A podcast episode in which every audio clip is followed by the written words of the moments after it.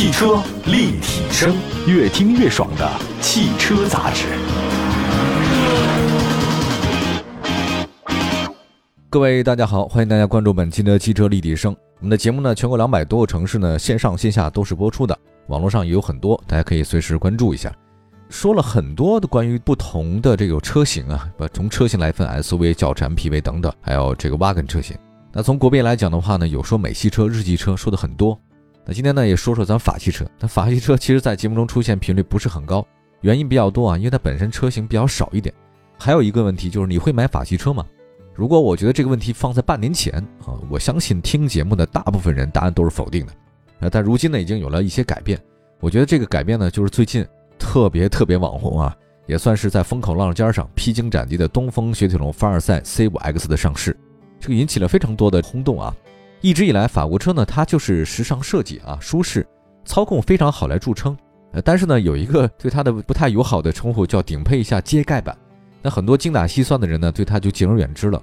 车确实不错啊，但呢，看看钱包，最后放弃了。呃，所以最近这一两年啊，法系车整体销量很低迷。那现在为了重回主流阵营，神龙汽车呢，去年推了一个叫“原家计划”。那凡尔赛 C5X 呢，是这个计划发布以后的第一款全新车型。那对于部分消费者来说呢，他们或许不太懂这个计划对神龙的意义，但是凡尔赛 C5X 它这个价格很有竞争力，配置呢也挺有诚意的，包括像神龙有个叫五星守护计划，这个大家还能看得见摸得着，再加上外观设计不错，所以现在凡尔赛 C5X 呢，反正也是老上热搜，订单也是很多的，品牌呢持续向上，销售和品牌关注度也不错。东风雪铁龙十月份销量同比增加百分之两百九，这快翻了三倍。一到十月份销量累计同比增长百分之一百二六。那对于这款热度非常高的凡尔赛 C5X 啊，汽车立体声的编辑啊，有机会进行了一整天的这个试乘试驾的体验。我们也聊聊这款车。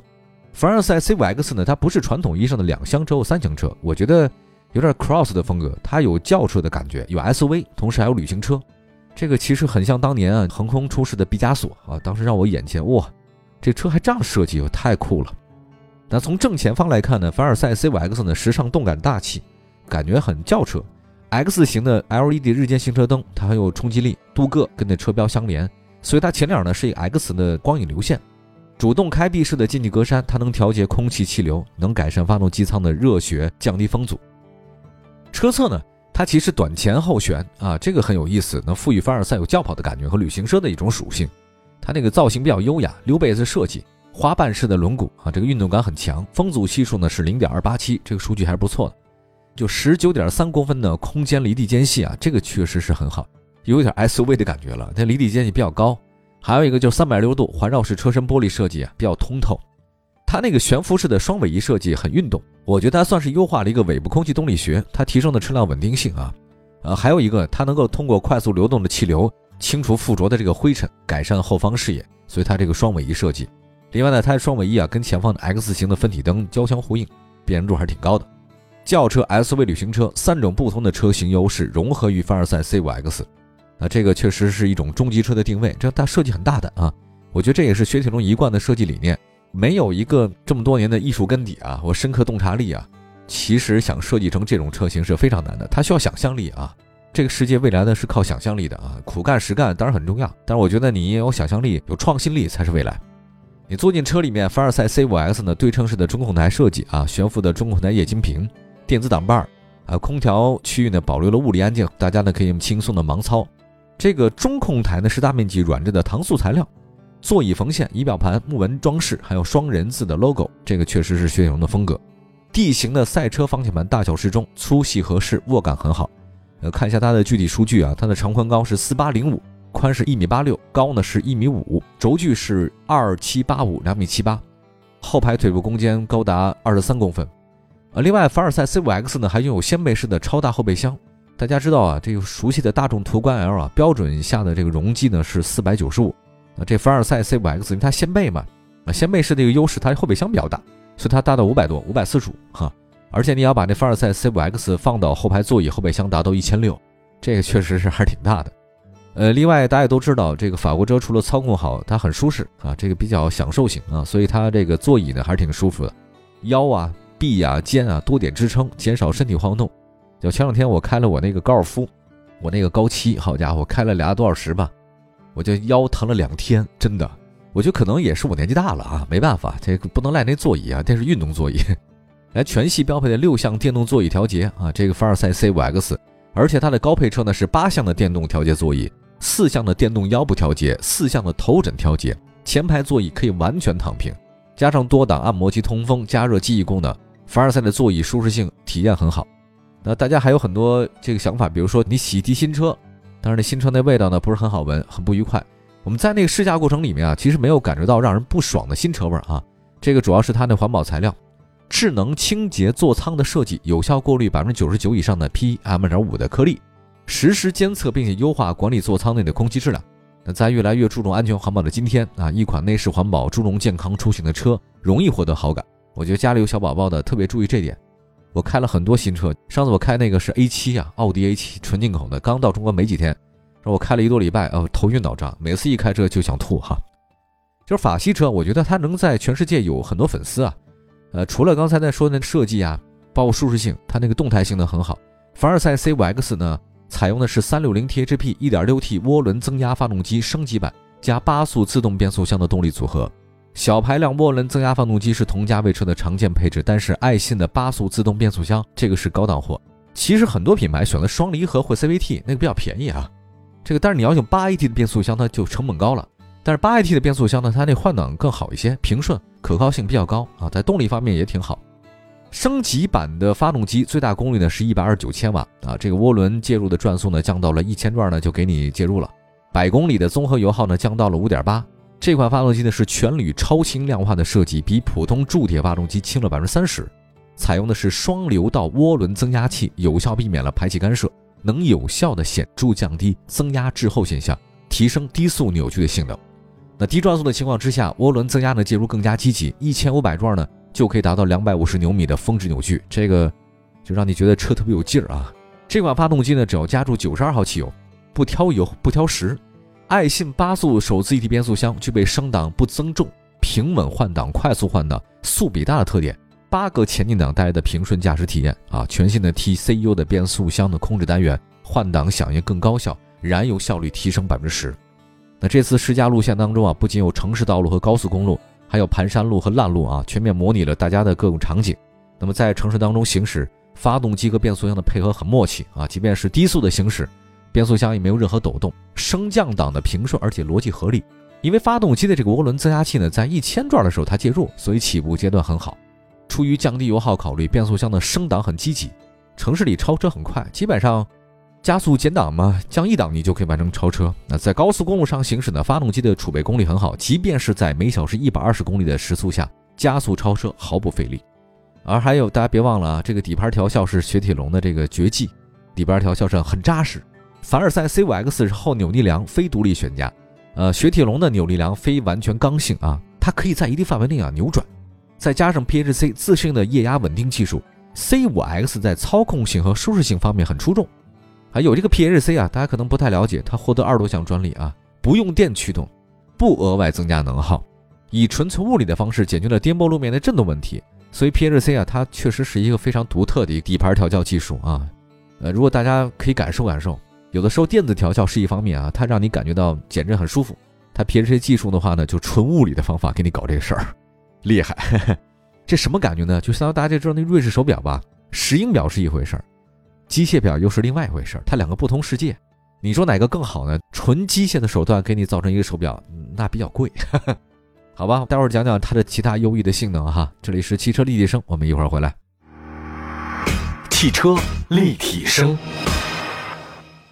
继续回到节目当中，这里是汽车立体声啊。今天呢，跟大家说说雪铁龙凡尔赛 C5X。这个我前两天我们那个试乘试驾了一下，回来之后很激动啊。我们就打算呢做一期这样的节目，因为法系车说的不多哈，因为它确实新车也不多，这两年比较沉寂。那今天呢，这个说说 C5X 还是很优秀的，尤其是刚才说到它的底盘的那个操控性方面啊，它其实是很有独到的地方。刚才说一个 PHC 不用电驱动，这个很好，纯物理方式。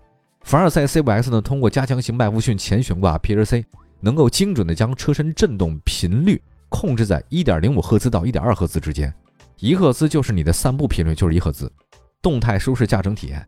那更可贵的是呢，凡尔赛 C5X 的优异操控性还是建立在它有18度接近角、23度离去角的基础上，所以 SUV 嘛，你大家知道 SUV 车转弯的时候它是有离心力的，但轿车转弯的时候它就不怕。所以你看 F1 没有 SUV 嘛，对吧？它就是轿车，离地越近啊，它这个操控越好。但是呢，现你看它的通过性与 SUV 呢是相当的，这个车操控性呢又比肩那运动轿车，所以雪铁龙在底盘方面还是有独到地方。那么在优异的动态性能之外呢？凡尔赛 C5X 呢，在科技包括像这个智能方面，也是满足当下人的这种需求。3D 彩色的 eHUD 抬头显示设计很友好，显示面积呢达到500乘235毫米啊，清晰度很高，大家可以自己选择显示信息。投射距离呢为前方道路4.5米的范围之内，看路不累啊，驾驶更加安全。凡尔赛 C5X 搭载雪铁龙最新的 C Connect 3.0智能网联系统，配以12英寸的彩色的高清触摸 OLED 显示屏。画面呢很细腻，阳光照射之下它不反光啊，清晰显示。它还支持呢智能唤醒功能以及 AI 的智能语音控制，有三十四种指令的生活化场景控制。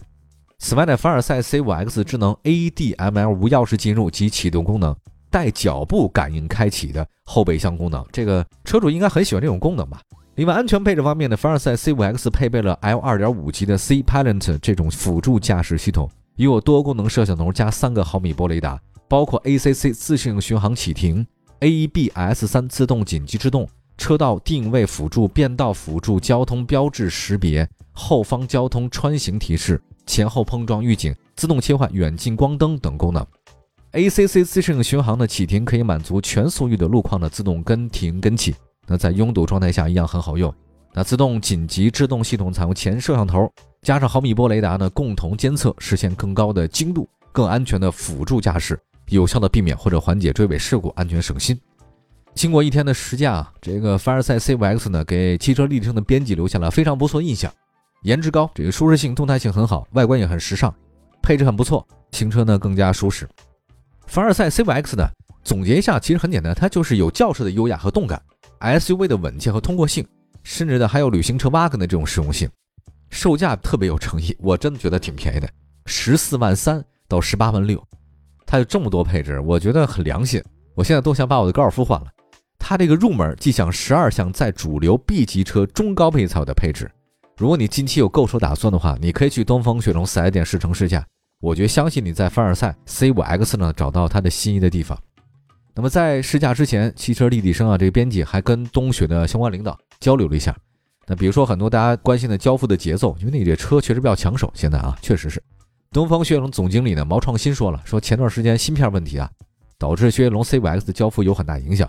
但最近呢，在东风公司董事长的这个努力下，他说这个因为凡尔赛 C5X 对神龙公司，特别是对东雪的品牌很重要，希望芯片资源支持。那现在缓解了，C5X 全国各地的密集交付，计划十一月交付超五千台。那么还有网友关心的凡尔赛 C5X 是 B 级车还 A 级车？他们那个领导也说了啊，说凡尔赛车长四米八呢。车宽一米八六，轴距两米七八五啊，是标准 B 级车的尺寸，这个没什么可争的。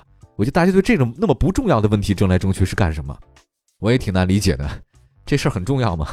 好吧，东风雪铁龙打造的是 B 级车的新标杆啊，有轿车的优雅，有 SUV 的通过性，还有旅行车的实用性。